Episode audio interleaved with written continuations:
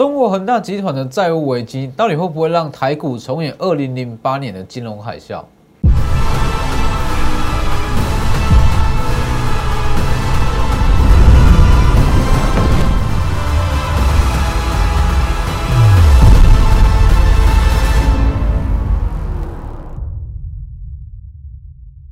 各位投资朋友好，欢迎收看真投资，我是分析师文真。今天台股是下跌了三百五十点，那盘中一度大跌了四百点，那主要是因为中国恒大集团的问题嘛。那其实以现阶段盘势来讲，多数市场投资人都会拿这个恒大、中国恒大拿去做跟雷曼兄弟的去做比较，说会不会演变成二零零八年的金融海啸？那我可以直接告诉各位，这两件事绝对不能相提并论，这不是同一个等级的事件。所以你说。恒大会不会演变成雷曼兄弟？我认为说还差得远。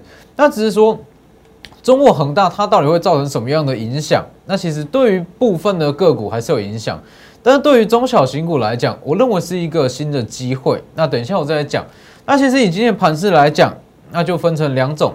第一种是，如果你手上有比较弱势的族群，这是全新的换股机会。那如果你手上有资金打算进场，这一样是全新的机会。那当然有部分的个股。我认为说，短线上还是需要先避开啦。好，先加入我的 Lighter，先加入我的 Lighter 跟 Telegram。好，只要是有重大事件，我一定会第一时间在我的 Lighter 跟 Telegram 发布。好，昨天我讲的很清楚嘛，很大事件其实不需要特别去紧张啦，不用特别去担心。啊，ID 都是 W 一一七八 V 一七八，前面记得加小数。Telegram 以盘中讯息为主，Lighter 平均一天一折。那还要记得订阅我的 YouTube，这样开小铃铛，每天的解盘都非常的及时，那里面也非常多的获利机会。好，那就先针对恒大跟雷曼兄弟来去稍微做比较，因为在这个时间点，我相信如果你是去看媒体、去看什么网络新闻等等的，你一定会觉得很恐慌，觉得说这个中国恒大集团随时可能会爆炸，它就是一颗未爆弹，但事实上不是。我认为说现阶段其实很多的媒体都把它渲染的太过夸张哦，所以这个时间点你一定要先了解说这两者的关系是怎么样，你先有信心，先有信心，你才敢在这个位置下去捡便宜哦，下在捡便宜，所以其实主要是这样子。中国当呃当时二零零八年的雷曼兄弟为什么会演变得这么夸张？哦，这真的是非常夸张。雷曼兄弟倒闭，那一连串的这个风暴变成说金融海啸嘛。大家很熟悉的金融海啸，二零零八年就是雷曼兄弟倒闭。那其实它的状况跟中国恒大是稍微有一点类似，但是绝对不是同个等级。当时之所以雷曼兄弟会这么的恐慌，造成这么大的影响，主要是因为它背后有很多像是抵押的贷款，或者很多的联动债。那只要雷曼兄弟倒，它就会扩散到第一圈、第二圈、第三圈，它会扩散到整个金融机构。但是中国恒大不一样，中国恒大它最大的不同在于说，它早在八月份，早在今年的年初，它就已经被评为是所谓的垃圾债，也就是说不具有投资价值、没有投资价值等级的债券。那这样子的情况，第一，金融机构持有的部位不会太多；第二，它不可能变成说所谓的抵押贷款，它不可能好变成说抵押品，那被一些企业拿去做贷款，不可能出现这样的情况。等于是说，中国恒大它不会出现债滚债的问题哦。中国恒大就算倒了，最坏的情况就算倒了，它影响的也只会是外围第一圈啊，外围第一圈的一些企业或者说投资机构，它不可能对整个国际股市造成说金融海啸等级的影响。所以这是最大的差别。那再来是说，其实这项问题从去年就开始，对于整个金融界。它已经算是公开的秘密，所以基本上中国政府一定会知道这样子的问题啦，他最后一定会想办法出手相救。好，不管怎么样，重点在于这里。我认为说整个恒大事件，它其实最大的目的是在于说，它会加速资金的释出。过去回想一下哦，来从这段开始，从这段开始，是在廉价之前我就有特别讲嘛。这个位置其实节后开高几率非常高，如果没有呃这件中国恒大，它一定会开高。那主要会是中小型股的行情，中小型股行情。所以其实从这一段开始，那我一直强调的一个观念哦，成交量低，成交量成为常态，那大约是从一六八零年以上，多数的资金都是卡在金融、原物料、钢铁、联电、台积电这类型大型全资股上。那其实这类型大型全资股，它只要说不回档、不释出资金，中小型股就不用动，因为毕竟说成交量低量已经成为常态。一定要先大股票资金先释出，中小型股才会动。那以恒大事件来讲，基本上在今天的卖压，主要会来自于所谓的避险跟恐慌性的卖压。既然是避险卖压，它一定是优先从全资股开始卖。所以你去看今天的重灾区，除了在我昨天讲过的这个大宗商品之外，还有一部分是在于像是台积电跟一些。联电、联发科这些大型全值股，它就是在避险。那我认为说这不是坏事啦，恒大事件加速资金的释出，它会有助于中小型股的起涨。所以这个时间点，我不建议去买全值股。其实，在廉价之前我就讲过，这个位置廉价过后，预计会是中小型股的行情，大型全值股不建议去买。好，那当然，这个时间点除了说。除了说中小型股的机会全全新的机会以外，其实还有一点就是说，在这个时间点是所谓弱势族群新的换股时机。然后当时在全球央行年会之前，我就就有讲过嘛，当时是第一次的换股时机。那接下来这次会是全新的换股时机。啊，你去看哦，今天比较弱势的族群，它并不会说好之前弱势。今天大盘在跌，它又更抗跌，不会。面板、DDI 面板驱动 IC、记忆体，今天是不是都持续在破底？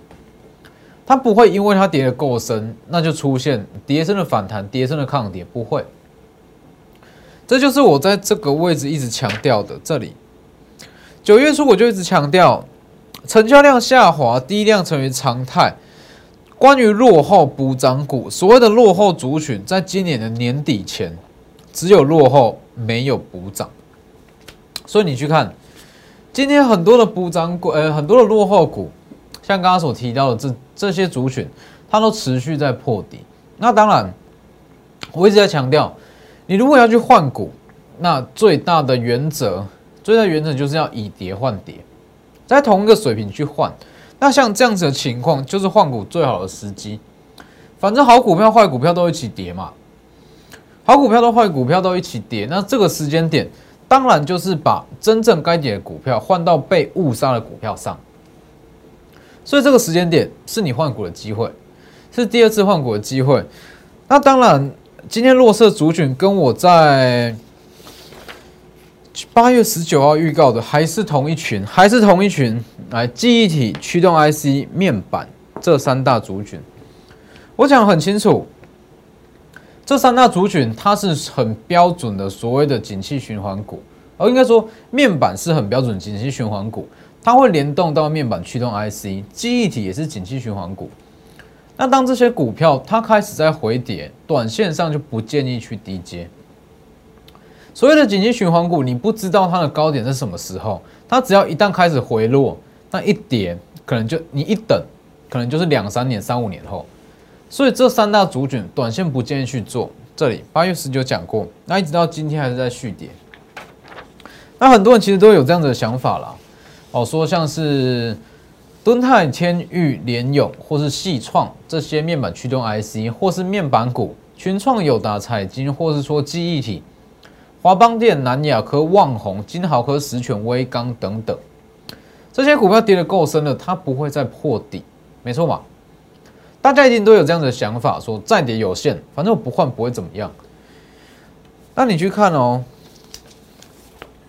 像是敦泰这里，那敦泰当时在八月十九讲的嘛，八月十九跟你说建议避开面板驱动 IC，既然是建议避开面板驱动 IC，敦泰就不建议去做，诶，不建议去买。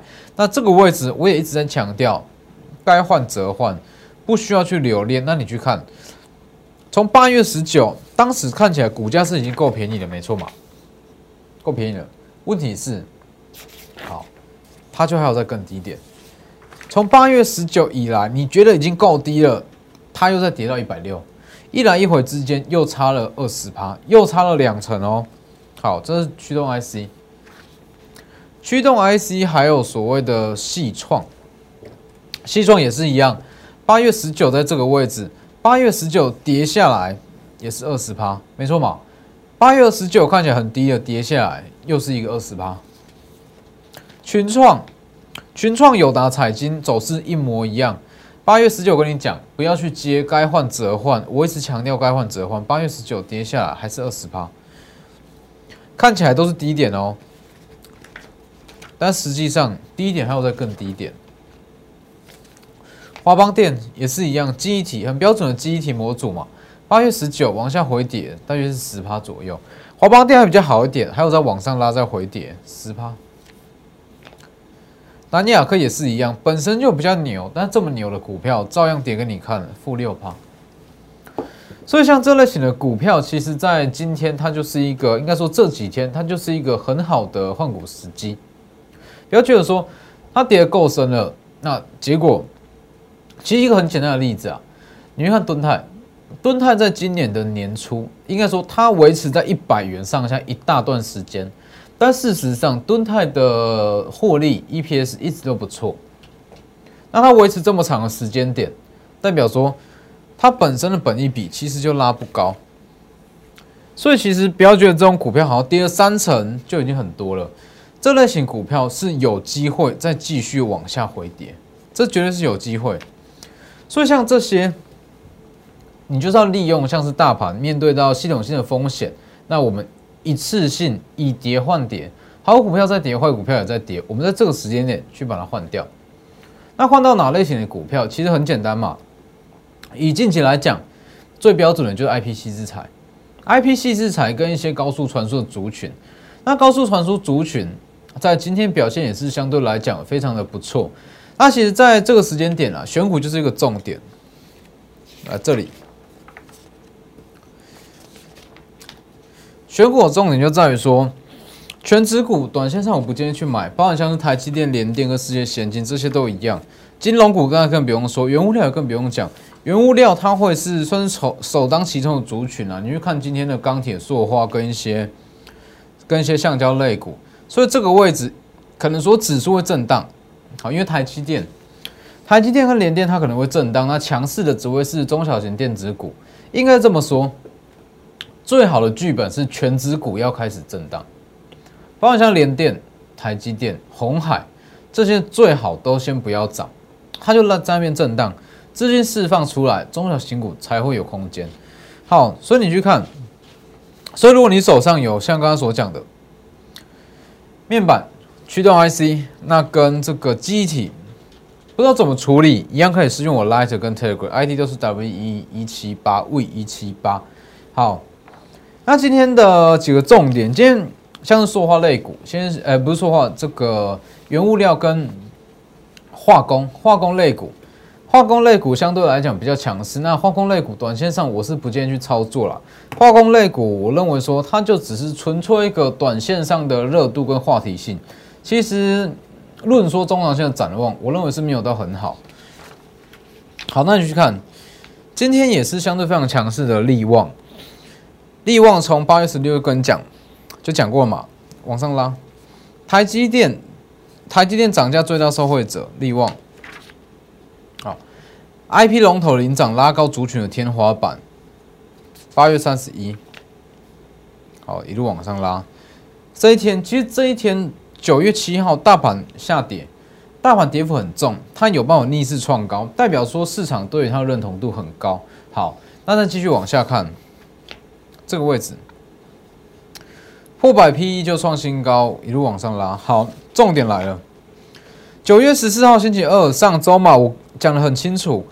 以全年的 EPS 来看，今年最好可以到十八到二十，保底十六元，明年可以到十五，两千预估会成为它的地板。好，主群本一比五十会变成是常态，中长线两千元是地板。我九月十四讲的。九月十四刚讲完，今天马上有某一间的美系外资调高利旺的目标价，调到二零五零。而且是第一间哦，第一间把利旺目标价调高过两千的第一间券商。但是关于说它目标价要不要调升，我在前一周我就讲得很清楚，两千元会成为地板，是不是？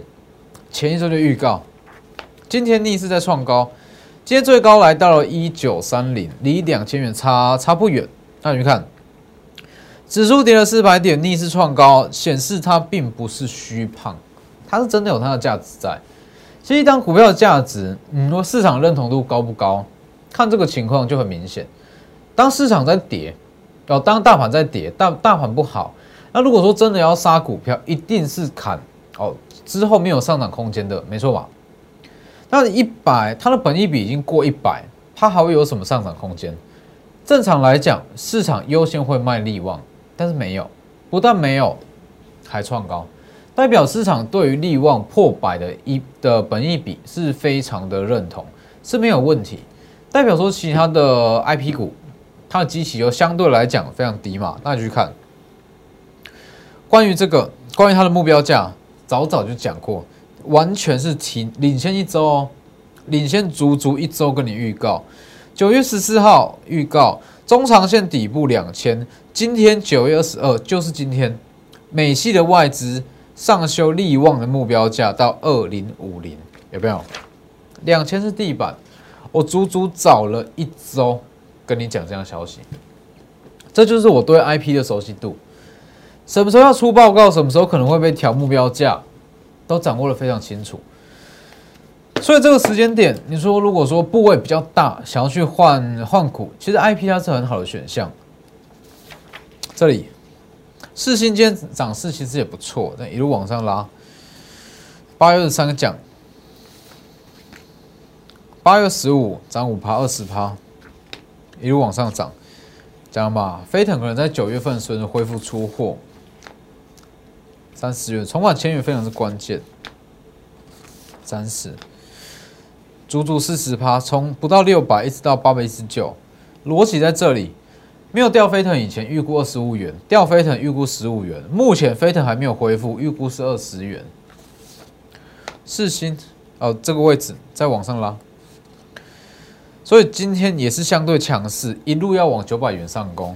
那还有像是 M 三也是这个位置预告往上拉，一样是 M 三，它就是最有资格跟利旺来比较的一档 IP 股嘛。它的一 P 呃，它的毛利率同样都是百分之百。我说以以台厂来讲，最有资格跟利旺比较的就是 M 三一。好，那你去看这里，今天跌幅是比较重，但是它也是一个新的买点。一路往上拉，跌下来是跟你讲，拉回就是买。营收曲线第四季会大爆发，今天跌幅是三到四趴，那也是一个非常漂亮的买点。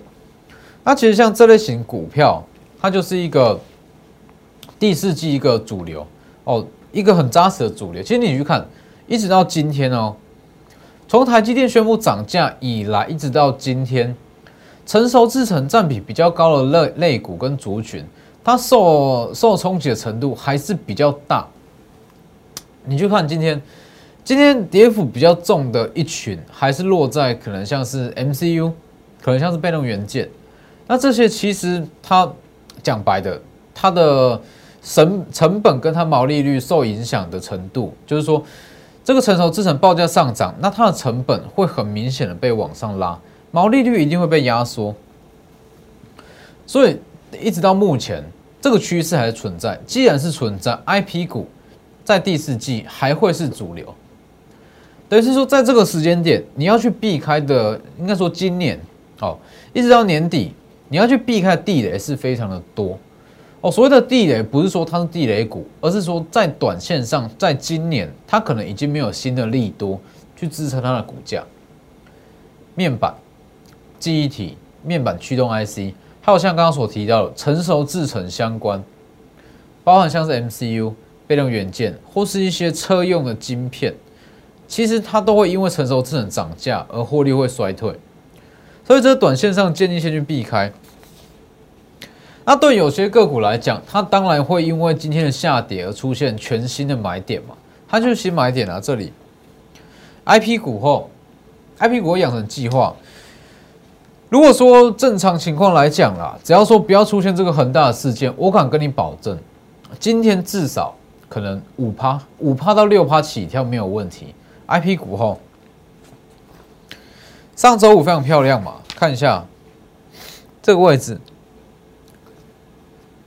这里在九月初跟你预告 I P 股后好，那从这个位置以来一直往上拉。在上周四涨了五趴左右，全年毛利率挑战接近五十，明年挑战六十趴。只要四星在短期无法恢复飞腾，它就可以顺利成为新的 IP 股后。上周五，上周五的走势哦，非常漂亮吧？获利是所有 IP 之冠，全年 EPS 年增一百二十趴，本一比不到三十倍，不到一百元。从预告以来已经二十五趴了。股后养成计划。如果不是今天四星的关系，它早就跳空上去了。哎，不是，不是这个恒大的问题。如果不是因为恒大的事件，它早就跳空上去了。那我认为说没有什么太大的影响，它就是多了新一次的进场点。因为我讲过，这里讲的很清楚啊。这里距离成为股后剩不到一百元，一百元的距离，两天哦，最快两天就会到达啊，最快两天就会到达。所以我认为说，今天的回跌就是创造全新的进场机会，这边有什么？所以把握机会，原本应该往上拉的股票，那今因为今天大盘影响开低，就是给你新的进场点。这次讯我 Lighter 跟 Telegram IT 都是 W 一一七八 V 一七八。那当然还有像是高速传输族群，以高速传输族群，就是说 USB 四点零来讲，今天算是相对强势啦。那你去看。其实像是包含像是创维跟微风这些比较主流的一线一线 USB 四点零概念股，哦，已经开始慢慢有获利的卖压出来。你去看今天的微风，今天微风其实就是开高走低嘛。那当这些一线股开始有卖压出来之后，那资金转往的就会是比一些比较二线三线的股票，甚至比较偏向泛概念股的股票，例如像是这档。导线价之王，今天也是非常非常抗跌哦，中场是几乎是平盘。那当时其实我讲的非常清楚嘛，九月一号讲的，九月一号跟你预告，它不算是很直接的 USB Four 概念股，它是 AMD 全新的供应商，AMD 要切入 USB 四点零，那它要培养新的供应商就是它，本一比只有同业三分之一，第四季获利会爆发。重点是有价有量，那股本也不小，它会是你换股的最好的一档股票。那因为说 IP，IP 说真的，它的量跟股本比较小。你说，如果你有持有一千万的友达，一千万的吨泰，怎么换？这个没有办法。所以当你要换股，一定要考量到它的胃纳量够不够大。那这一档胃纳量就非常的大。啊，股本不大也不小，适中，成交量也够大。不管你是有多少张的吨，呃，多少张的驱动 IC 面板，还是记忆体，华邦电、旺宏，或者说南亚科，都可以换。那这档也是啊，上周五涨势非常的漂亮，一度是接近涨停，差一点涨停，大涨九趴，有价有量，第四季爆发。如果没有因为很大的事件，今天早就冲出去了。